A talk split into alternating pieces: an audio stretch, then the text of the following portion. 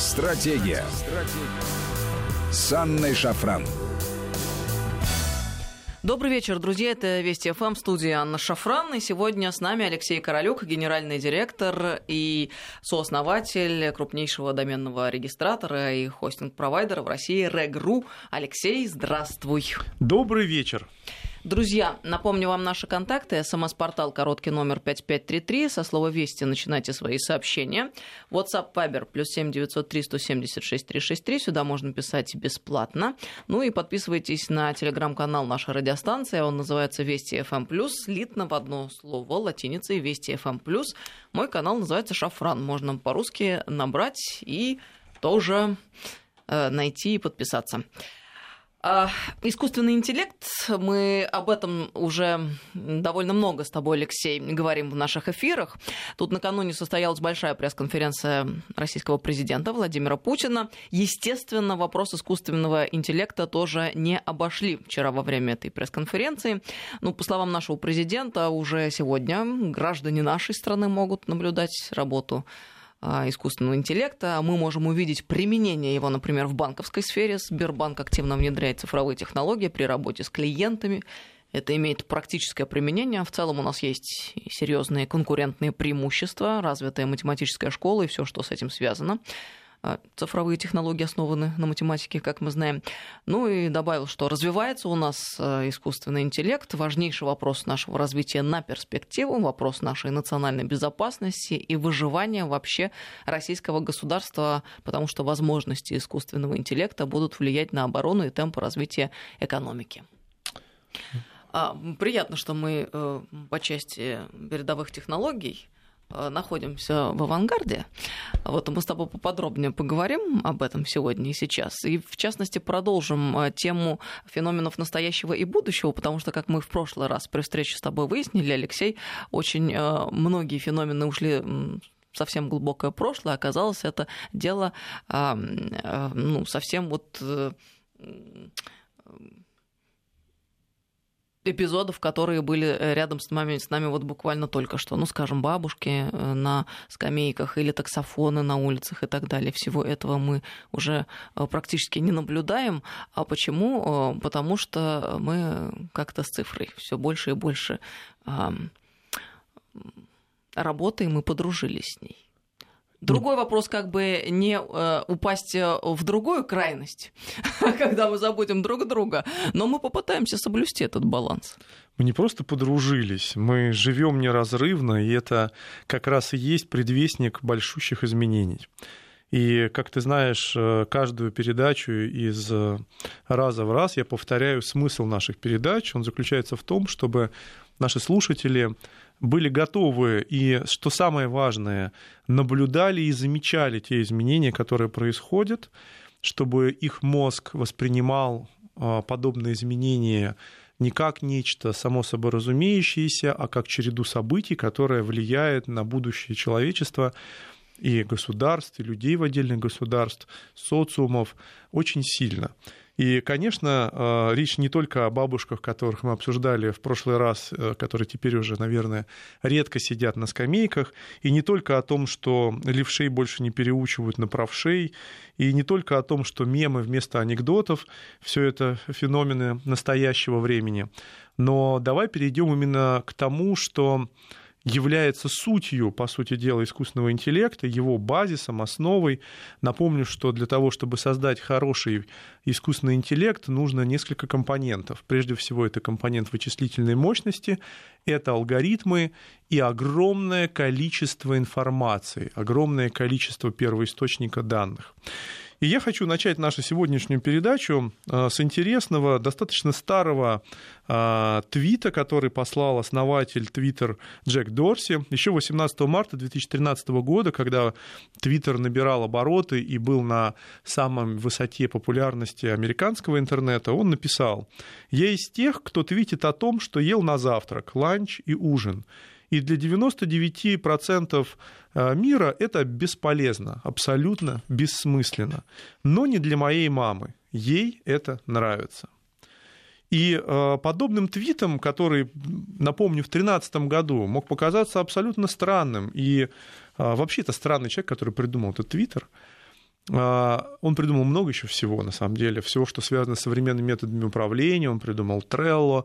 Это такой очень популярный ныне а, механизм управления своими делами. Он придумал множество различных методов и алгоритмов. Он один из сторонников open-source течения.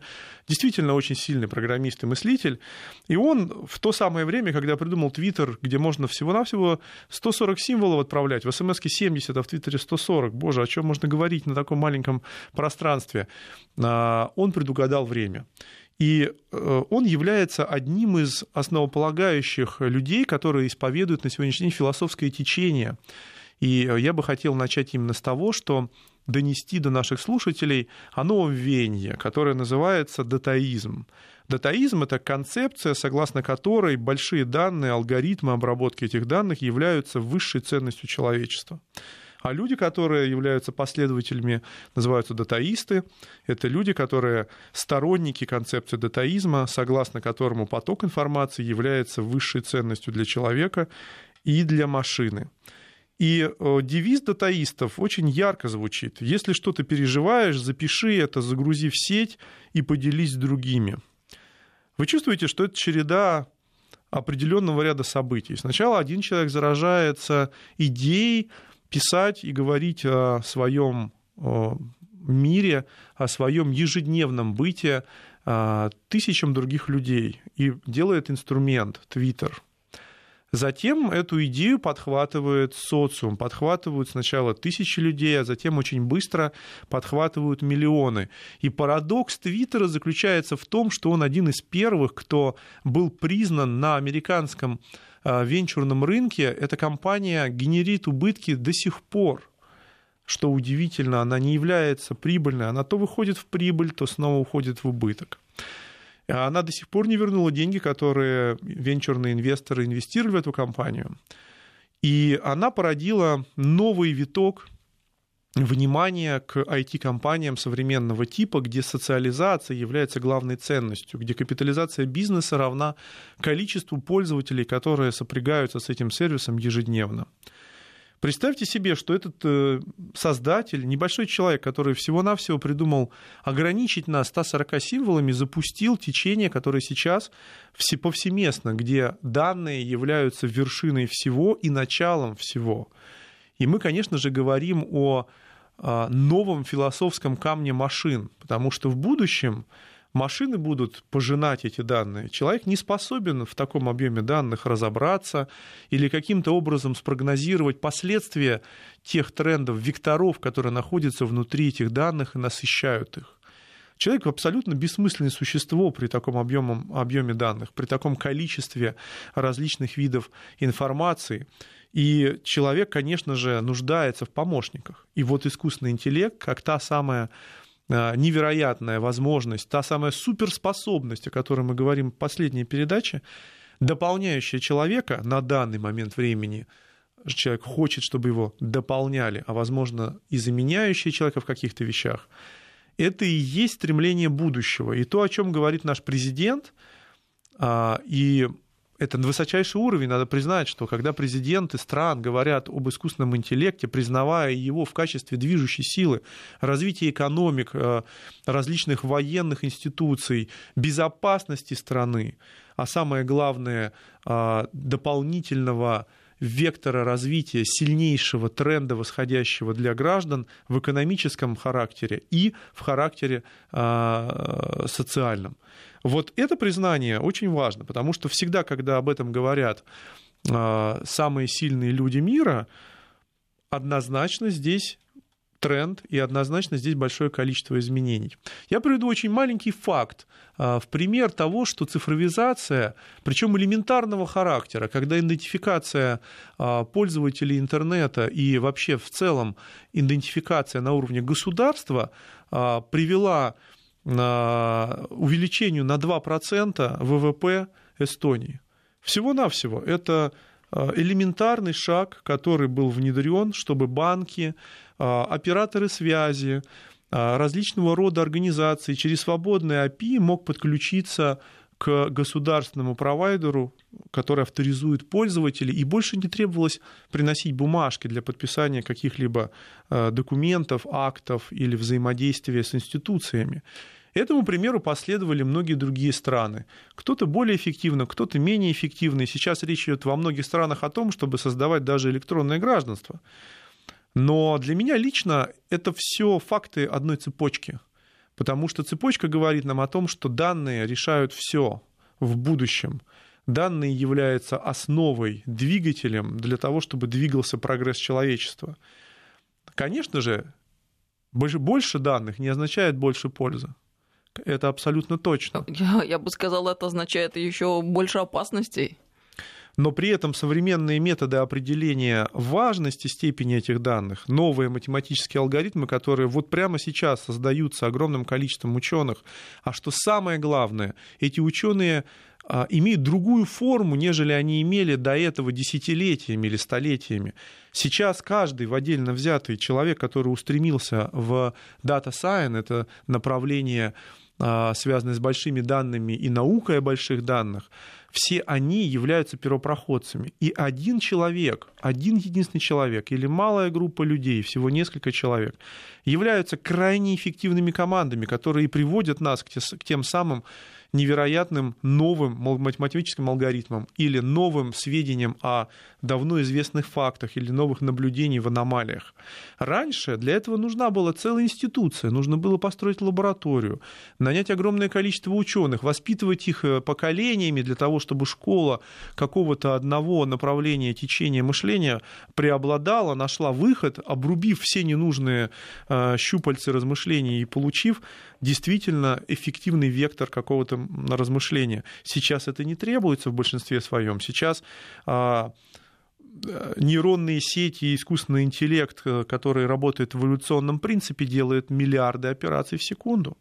И подобные рода а, сложные институции, лаборатории в большинстве случаев для определенных, конечно же, задач и действий не нужны. И, что самое важное, теперь каждый человек способен произвести коренное изменение внутри эволюции каких-то научных процессов. Люди находят не только новые звезды, планеты, что стало обыденностью, заметь, раньше это было невозможно. Они сейчас могут построить модели движения миллионов звезд и планет во Вселенной. Последние новости, 200 миллионов звезд были рассчитаны в единой математической модели, доказывают, каким образом а, произошел взрыв, большой взрыв, и что произошло после этого. Да, не отвечает на вопрос вообще, собственно, как он произошел, безусловно, и почему, и для чего, но отвечает на вопросы, а, фундаментальной астрофизики о том, что это было и что это правда. И мы действительно имеем определенные сущности, которые астрофизика признает, доказано при помощи еще и математических моделей. И чем точнее эти модели становятся, тем больше мы узнаем о Вселенной, тем больше мы узнаем о себе, что самое важное, и можем разобраться в некоторых вещах. Так вот, датаизм концепция, согласно которой большие данные, алгоритмы обработки этих данных являются высшей ценностью, это тренд этого года тренд 2019 года. И мы много посвятили времени обсуждению тому, что произошло, и сегодня зацепим несколько вещей, которые произошли буквально в последние месяцы. Но тренд а, говорит нам о том, что происходят удивительные вещи. А, я немножко развлеку наших э, слушателей тем, что буквально на этой неделе разорвало весь интернет, но новость о том, что Forbes назвал а, самым богатым, одним из самых богатых YouTube-блогеров Анастасию Родзинскую, 107 миллионов подписчиков, с приблизительным ориентировочным годовым доходом 18 миллионов долларов в год. Поздравляю с этим успехом, конечно же, родителей Насти. Поздравляю а с тем, такая? что... Я прошу прощения, я впервые слышу. А, это отдельный мир, конечно же, Ань. И здесь тебе э, предстоит как, как много я чего прошу узнать. Прощения, еще Анастасия раз Родзинская. Друзья, вы слышали о таком имени Анастасия Родзинская? Ну, просто вот интересно. Девочке 5 лет, и я могу сказать, а, ну, что понятно. я преклоняюсь То есть это перед не ее она, а родителями. Ее родители которые, спасая ее от одного из э, а, серьезных недугов, я боюсь просто напутать какой, я угу. забыл. И одна из техник спасения для того, чтобы развивать мозг, э, была работа на камеру и тут же она видела, как она а, выглядит со стороны, она работала с мимикой, она сама с собой разговаривала, разговаривала с виртуальными персонажами, со своими родителями, и для нее это стало нормальной нормой. И ее родители просто для того, чтобы продолжать развивать ребенка, который э, болеет серьезной болезнью, открыли в том числе и YouTube-канал. А кто ее родители, чем они занимаются, известно? А какая разница, если девочка нет, имеет 107 нет, я миллионов чисто подписчиков? таких э, э, из, э, э, э, из соображений расширения кругозора хочу узнать, потому что если Forbes пишет и действительно успех, э, просто мне интересен механизм получения достижения этого успеха. То есть наверняка это люди, которые в профессии э, находятся, потому что ну, вряд ли можно было достичь именно таких результатов, совершенно не понимая в информационных технологиях или в маркетинге, скажем. Не буду э, врать и не буду говорить о том, кто и что ее родители, потому что об этом написано буквально две строчки, но ничего подобного, что кто-то был руководителем какого-то известного канала или радио, там абсолютно нет. Нет, не обязательно. Но нужно разбираться топ, в информационных топ технологиях и э, маркетинге. YouTube-блогеров молодых, которые не достигли еще совершеннолетия, он поражает объемом подписчиков и объемом заработка. Я просто к чему? Э, я вот просто рассуждаю на тему, насколько сегодня мы э, живем в мире, в котором можно находиться просто в, параллельном, в параллельных пространствах и не знать о существовании друг друга. Вроде бы, с одной стороны, такие впечатляющие цифры, о которых ты говоришь, да, и, казалось бы, все должны слышать и знать. А с другой стороны, я думаю, что не только я впервые слышу это имя, но и многие-многие наши слушатели. Это очень интересный феномен 21 века. То быть есть мы реально живем в параллельных пространствах. Быть блогером, Ань, это престижное ремесло, и даже если ты молодой блогер, начинающий, у многих это получилось, и очень интересные выводы мы сделаем в ближайшие несколько лет, потому что один из ключевых выводов, который понятен уже сейчас, и я думаю, что ты осознаешь его ежедневно, находясь в социальных сетях, что ты успешен, если ты успешен в социальных сетях. Весь а, твой социальный круг, весь твой нетворкинг, да, общение твое с себе подобными внутри твоей индустрии, он строится на социальных сетях, на инструментарии, будь то э, какие-то социальные сети привычные для нас или профессиональные, их тоже много, или специальные профессиональные сообщества, которые основаны на социальном общении в сети интернет. Но так или иначе, те ачивки, звездочки, галочки, все что угодно, которое ты получаешь в качестве признания со стороны э, профессионального сообщества или виртуальные подарки в одноклассниках или в чем-то еще, это все отражение твоего социального статуса. И люди, как мы говорили раньше, в России на сегодня проводят 6 часов внутри своего смартфона в среднем. А, сессия в интернете. Это означает, что более половины из этого времени они проводят в мессенджерах и в социальных сетях, в которых ачивки, виртуальные абсолютно награды и сущности а, дают либо признание, либо а, побуждают человека каким-то действием, либо наоборот к расстройствам, потому что ему ставят дизлайки или его хейтят, или любые другие проявления в сети, которые воспринимаются нашей психикой жестко, потому что мы не отличаем виртуальный мир от реального, мы живем там, но просто живем другой жизнью или другой личностью, виртуальной личностью, которая переживает а, тем вещам, которые на нее сваливаются а, в абсолютно анонимном или даже деанонимном режиме, мы с этим тяжело справляемся. Но факт остается фактом, что ты успешен, если ты успешен в социальных сетях. И это один из феноменов настоящего. А что говорить о будущем, где а, предиктом может являться то, что ты не сможешь получить кредит, если у тебя плохой рейтинг в социальных сетях. Ты не сможешь даже проехать на общественном транспорте или машиной высокого класса, если у тебя нет высокого рейтинга в социальных сетях. И это то, что сейчас происходит в Китае, где повсеместно Вичат является абсолютным идентификатором а, любого китайского гражданина, и в нем находится огромная экосистема. И если у тебя там плохой рейтинг, даже не думай соваться во многие рестораны. Ты просто не сможешь ничего сделать. Ну и вот это та самая вещь, которая не может не пугать и звучит очень угрожающе. И вот мне хотелось бы э, остеречь, э, там, наверное, и тех, кто а, абсолютно погружен в эту цифровую сферу и тех людей, которые там могут считать себя адептами того самого датаизма, о котором ты говоришь, особенно молодых. Почему? Потому что ведь э, какой соблазн тут же возникает? Возникает ощущение, что можно ничего не делать, не быть специалистом, не иметь никаких знаний, умений, навыков, а просто завести себе бложек, работать над ним. И если тебе повезет, ты в одночасье станешь звездой, супербогатым человеком, и жизнь твоя удалась. Кстати говоря, и эта жизнь тоже стоит в себе очень много угроз, потому что а, никто не застрахован от тех случаев, которые ты только что обозначил. А, надо обладать устойчивой психикой для того, чтобы выдерживать там многочисленные атаки психологические, которые вполне а, могут иметь место, да, и не все, к сожалению, научились с этим работать. Там, люди, которые не имеют отношения там, очень сильно к интернету, но, тем не менее, в профессии находимся много лет, мы устойчивы к этому, у нас выработался иммунитет. А новички, они могут, ну, действительно покончить даже жизнь самоубийством, мы, мы же наблюдали такие истории. Это, во-первых. А во-вторых, вот я не устаю повторять, а, мы, во-первых, одновременно с тем, что обретаем некоторую свободу, близимся к цифровому рабству, а во-вторых, э, не надо забывать, что реальная экономика все равно никуда не денется, потому что мы обязаны что-то есть, в чем-то ходить, где-то спать и так далее. Просто когда ты рисуешь такие прекрасные хрустальные, э, великолепные картины мира, э, сразу же возникает ощущение, что что-то тут не до конца правда, что-то не так. Но мы продолжим этот разговор через несколько минут, сразу после новостей. Напомню, с нами Алексей Королюк, генеральный директор и сооснователь компания «Регру». Стратегия. Стратегия. С Анной Шафран. Добрый вечер, друзья. Мы продолжаем беседу. С нами сегодня Алексей Королюк, генеральный директор и сооснователь крупнейшего доменного регистратора и хостинг-провайдера в России Регру. 553320 это смс-портал, WhatsApp, Viber, плюс 7903 176 363. Сюда можно бесплатно писать. Подписывайтесь на телеграм-канал нашей радиостанции Вести FM+, эм латиницей в одно слово. Меня можно найти, э, написав «Шафран» по-русски. Шафран подписывайтесь тоже, друзья.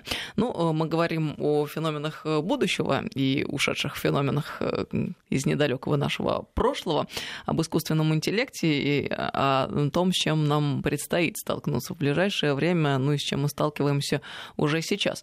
На самом деле, я понимаю, что довольно угрожающе звучат такие вещи, как датаизм, новое философское течение, концепция, о котором нам Алексей рассказал только что, которую во главу угла ставят, а дата, да, биг дату, данные. И, и вот мне не очень понятно, честно говоря, в чем смысл заключается концепции этой, но я понимаю, что есть люди, которые вот совершенно уже полностью практически погрузились в мир виртуальный, и основная часть их э, жизни проходит именно в этом мире, и они без этого мира себя уже никак не мыслят, и, наверное, в этом разрезе можно как-то рассматривать вот э, а, эту вещь. Э, меня-то, честно говоря, это страшит, я уже сказала, и мне кажется, это одна из угроз будущего, с которой мы столкнемся в ближайшее время. Вот как соединить жизнь виртуальную с реальной, найти некую золотую середину и как самое главное не попасть в рабство тех технологий, с которыми а, мы сталкиваемся уже сегодня. Но мы продолжаем разговор. Да, и говорим мы об этом, в частности, не для того, чтобы вас напугать или возмутить, друзья. Я и сама возмущена по целому ряду пунктов, а для того, чтобы понимать, что вот есть некая новая реальность, с которой каким-то образом надо иметь дело. А для того, чтобы не оказаться на обочине истории, нужно проявлять гибкость. Гибкость э, — это soft skill, это то свойство человека, которое сейчас является наиболее ценным. И если у наших э, слушателей стоит сейчас вопрос о том, какой навык должен быть у вашего ребенка развит для того, чтобы он в будущем был максимально а, адаптирован и не чувствовал себя неуютно, не был устроен, и то тогда нужно развивать гибкость мышления своего чада для того, чтобы он мог в современных условиях менять себя, менять свои знания беспрерывно и бесшовно продвигаться внутри этих изменений для того, чтобы он не протестовал против, а умел правильным образом распорядиться теми возможностями, которые им дает современный мир. Ну, ты знаешь, я вот сразу э, хочу возразить тебе, потому что нам пытаются внушить, и ты такое ощущение, что продвигаешь мысль, мол, вот есть все э, отсталое, ретроградное, э, ушедшее в прошлое, есть мы такие прям молодцы, такие люди открытые для э, всего необычного, всего того, что дают нам новейшие технологии. В то время как вот нельзя не понимать простой, как мне кажется, очевидные вещи, связанные с тем, что кто э, создает эти самые новые технологии? Вот те самые математики и физики, которые заканчивали те самые университеты, э, которые, в частности, и у нас в стране есть, благодаря которым мы создали космические технологии, ВПК мощнейшая наша, благодаря которым наша страна э, до сих пор э, стоит в авангарде. Ты понимаешь? Эти люди, они есть сами по себе те самые создатели и очень креативные персонажи, которые рулят и которые создают будущее. И я вот совершенно не согласна, когда эм, нам пытаются рассказать, что, мол, эти люди, они какие-то не такие, они не способны приспособиться, а есть какие-то другие, некий креативный класс, э, которые вот готовы и э, которые будут в фаворе в ближайшее время. Ты знаешь, именно эти люди, которые обладают фундаментальным знанием э, и навыки, навыками, позволяющими создавать вот то самое, что связано с космосом и с военными современными технологиями, они и делают наше будущее. Вот не надо, мне кажется... Категорически так... с тобой не согласен. Извини, но ты говоришь э, абсолютно, а, абсолютные штампы нет, штампы, это не, штампами не говоришь как раз ты, Алексей. отношения То есть ты хочешь сказать, что вот эти инженеры, они все скоро отправятся в топку. Почему? Потому что будут некие блогеры Инженеры будут или некоторые люди, способные там, э, э, войти в эту новую цифровую эпоху. А все Инженеры остальные, которые не войдут, будут они будут... себя чувствовать прекрасно. Это вообще естественное, абсолютное состояние наше. У нас появляются приложения, мы ими начинаем пользоваться. У нас появляются какие-то более удобные услуги, скажем, в банковской сфере или в сфере обслуживания, в магазине магазинах мы тоже ими начинаем пользоваться. Как можно не вписаться, когда это органично происходит? Когда нас пытаются испугать какими-то рассказами о том, что кто-то не впишется, и он окажется на обочине. Я с этим совершенно не согласна, но это какая-то чушь. Никакой чуши нет. Те люди, которые являются а, фактически элементами большого конвейера, они всегда являлись элементами большого конвейера, а те люди, которые способны придумывать новое, генерировать новое, они вне зависимости от того, к какому они относятся к классу людей, а, социальному срезу или а, образованию и профессии, они находят то самое зерно, которое здесь и сейчас почему-то является либо трендом, либо уникальной нишей. А почему ты новым океан. называешь только э, те вещи, которые связаны с информационными технологиями, и ты не отказываешься считать новым там все то, что, например, будет появляться в космосе, в авиастроении, построении, Без информационных технологий ничего нового не появится. И не появляется. Потому что все наши последние достижения, которые, о которых ты говоришь еще в советское время, например, или же в новое российское время, и тем более в мировой науке, связаны с самым большим изменением, это с принципом социального взаимодействия. И если раньше ученый сидел себе и писал литературу или э, э, письмо другому ученому и ждал ответа по полгода, переписочка у них занимала, то сейчас они обмениваются мгновение ока. И как только произошел вот этот вот технологический переворот, сначала в виде телеграфа, потом в виде нормального почтового сообщения, где, простите, не голуби носили письма, теперь при помощи телефонной связи, После этого при помощи интернет-связи, а сейчас еще и при помощи взаимоотношений робот к роботу. Это совершенно не говорит о том, что новое появляется в результате развития именно информационных технологий. Все то, что ты перечислил, безусловно, да, очень сильно облегчило нашу жизнь, а не только жизнь ученых, но и в частности всех людей, которые пользуются и электронной почтой, и мессенджерами, и переговорниками. Но это вспомогательный инструмент, который, да, э, да, обеспечивает какие-то дополнительные возможности, но он же не подменяет собою способность к э, креативному мышлению и не подменяет собою необходимость э, э, учиться в конце концов, получать те самые фундаментальные знания. Без фундаментальных знаний ты никто и ничто. Никогда ты э, не создашь ничего по-настоящему дельного. Прежде всего хочу вернуть тебя в прошлое. Дело в том, что огонь это простой инструмент человечества. Но если бы человек, как говорят, не приручил огонь и не воспользовался его а, возможностями для выживания, то мы бы, наверное, по-прежнему оставались в пещерах или уже давно-давно вымерли. Точно так же, как и любые информационные технологии. Это инструмент, конечно же, Но если у нас отнять все те электронные приспособления или те знания, которые у нас хранятся в сети интернет, то человечество откатится в скорости развития и в возможностях на десятки, а на, может быть, даже и на сотни лет назад. И ровно это, видимо, и произошло с цивилизациями, которые были до нас, если они были. И ровно это может произойти с нами, если произойдет какой-то глобальный природный катаклизм. Но давай переключимся. Это все-таки спор философский, и тайминг у нас не позволит его развить до конца. Давай поговорим о том, что э, сейчас есть очень интересный феномен, что эксперты, которые находятся в режиме офлайн, те самые врачи, те самые различные адвокаты, наука знающие люди, они проигрывают интернет-знаниям и лидерам мнений, инфлюенсерам, как их называют сейчас в сети, а, просто в сухую. Заметь, как интернет начал лечить людей, потому что наши поисковые системы обрабатывают миллионы запросов вместо нас их врачей. И с одной стороны, Министерство здравоохранения рапортует, очереди уменьшились.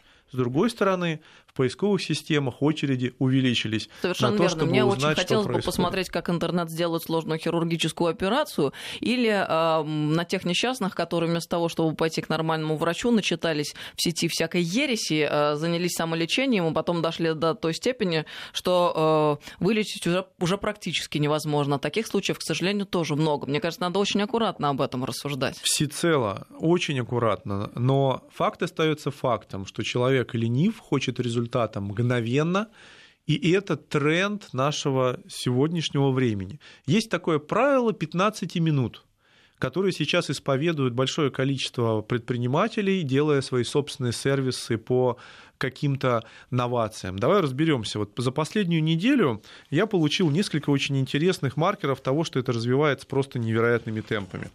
Например, Delivery Club запустил бесплатную экспресс-доставку продуктов за 20 минут до дома. Яндекс Лавка сделала это двумя месяцами ранее. А, у нас почти исчезли очереди, потому что везде можно записаться электронно, даже в государственные предприятия, и даже в те же самые медицинские учреждения. И а, везде есть электронные очереди, которые способствуют этому. А если мы не получили такси в течение 3-4 минут в городе Москва, то мы прям буйствуем и отказываемся от того, чтобы приезжала машина. О чем это говорит? Это говорит о том, что в городах-миллионниках, а мы, конечно же, говорим, что, к сожалению, или, может, к радости, здесь проходят все эксперименты над нами а, во всех новых формациях того самого информационного нового общества проживает более 4 миллиардов человек, всего народонаселения мира в городах-миллионниках, крупных мегаполисах. И э, именно на нас проходят все эксперименты, все новации, потому что именно городской житель является коммерчески успешным для бизнеса. Концентрация людей внутри города огромна, денежная масса критическая на квадратный километр потрясает. И, конечно же, эту нефтяную скважину или, там, извините, человеческую скважину можно очень сильно использовать. Но это порождает очень интересные новые явления. Например, то, что люди стремятся быть одиночками, они не хотят быть в социуме.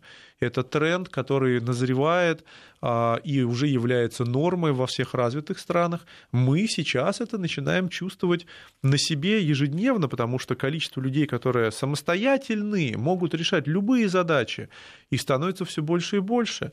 Женщины не нуждаются в том, чтобы мужчина прибил гвоздь. Они могут вызвать, извините, мужа на час через какой-нибудь современный сервис, который прибежит к нему через 15 15 минут. Извини, Алексей, женщина по-прежнему нуждается в муже и не на час, а в нормальном и полноценном. Это одна из основных мечт, если не основная, любой нормальной, здоровой женщины. Это все глубокое заблуждение, что все это сегодня не надо. А те э, значит, представительницы, э, постоянно взбудораженные разных феминистических движений, которые говорят, что это не так и это не нужно, они просто врут откровенно. Знаешь почему? Потому что, как правило, среди них э, ну, крайне много несчастных по каким-то каким-то самым разным причинам и неудовлетворенных жизнью. В связи с этим они пытаются себе и окружающим объяснить, что э, хорошо вот жить так, как они живут, хотя в тайне обязательно мечтают о нормальной человеческой семье с нормальным мужем. Меня это очень радует, но тренд говорит о том, что в этом есть, э, безусловно, позитивные вещи, потому что ранее мир,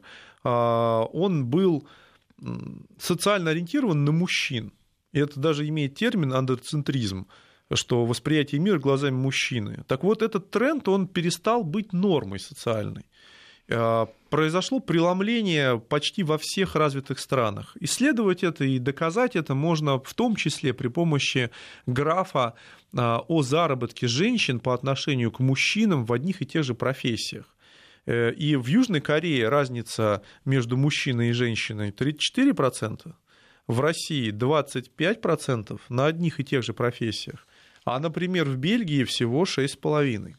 Или, например, такой факт, что а, в парламентарии женщины в 2018 году это 24% среди всех парламентариев развитых стран, а, что больше, чем 11% в далеком 95-м. И это большой вопрос, хорошо это или плохо. Я как женщина имею моральное право об этом рассуждать. Потому что, а, ну, во-первых, я сразу э, не понимаю, каким образом можно вот оперировать гендерным вопросом, когда мы говорим о парламентаризме, о политике, а, вот о таких вот вещах. Мне все время казалось, что тут э, важен твой профессионализм, наличие мозгов, интеллекта, знаний, умений, навыков. А когда начинают а, по половым признакам определять э, э, возможность или невозможность того или иного индивида быть на той или иной должности, меня это сразу настораживает. Я, например, не хотела бы больше баб только ради того, чтобы было больше баб. Я бы хотела бы больше профессионалов.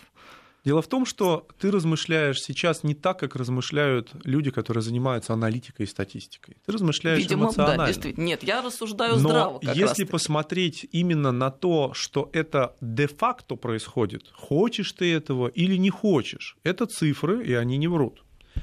И попытаться разобраться, почему это происходит, для того, чтобы понять первопричину и сделать правильное умозаключение, и, возможно, это изменит мир, а для чего, вот скажи, пожалуйста, для чего увеличивать искусственно процентное соотношение мужчин и женщин? Я, например, не вопрос, потому что никто его искусственно не увеличивает.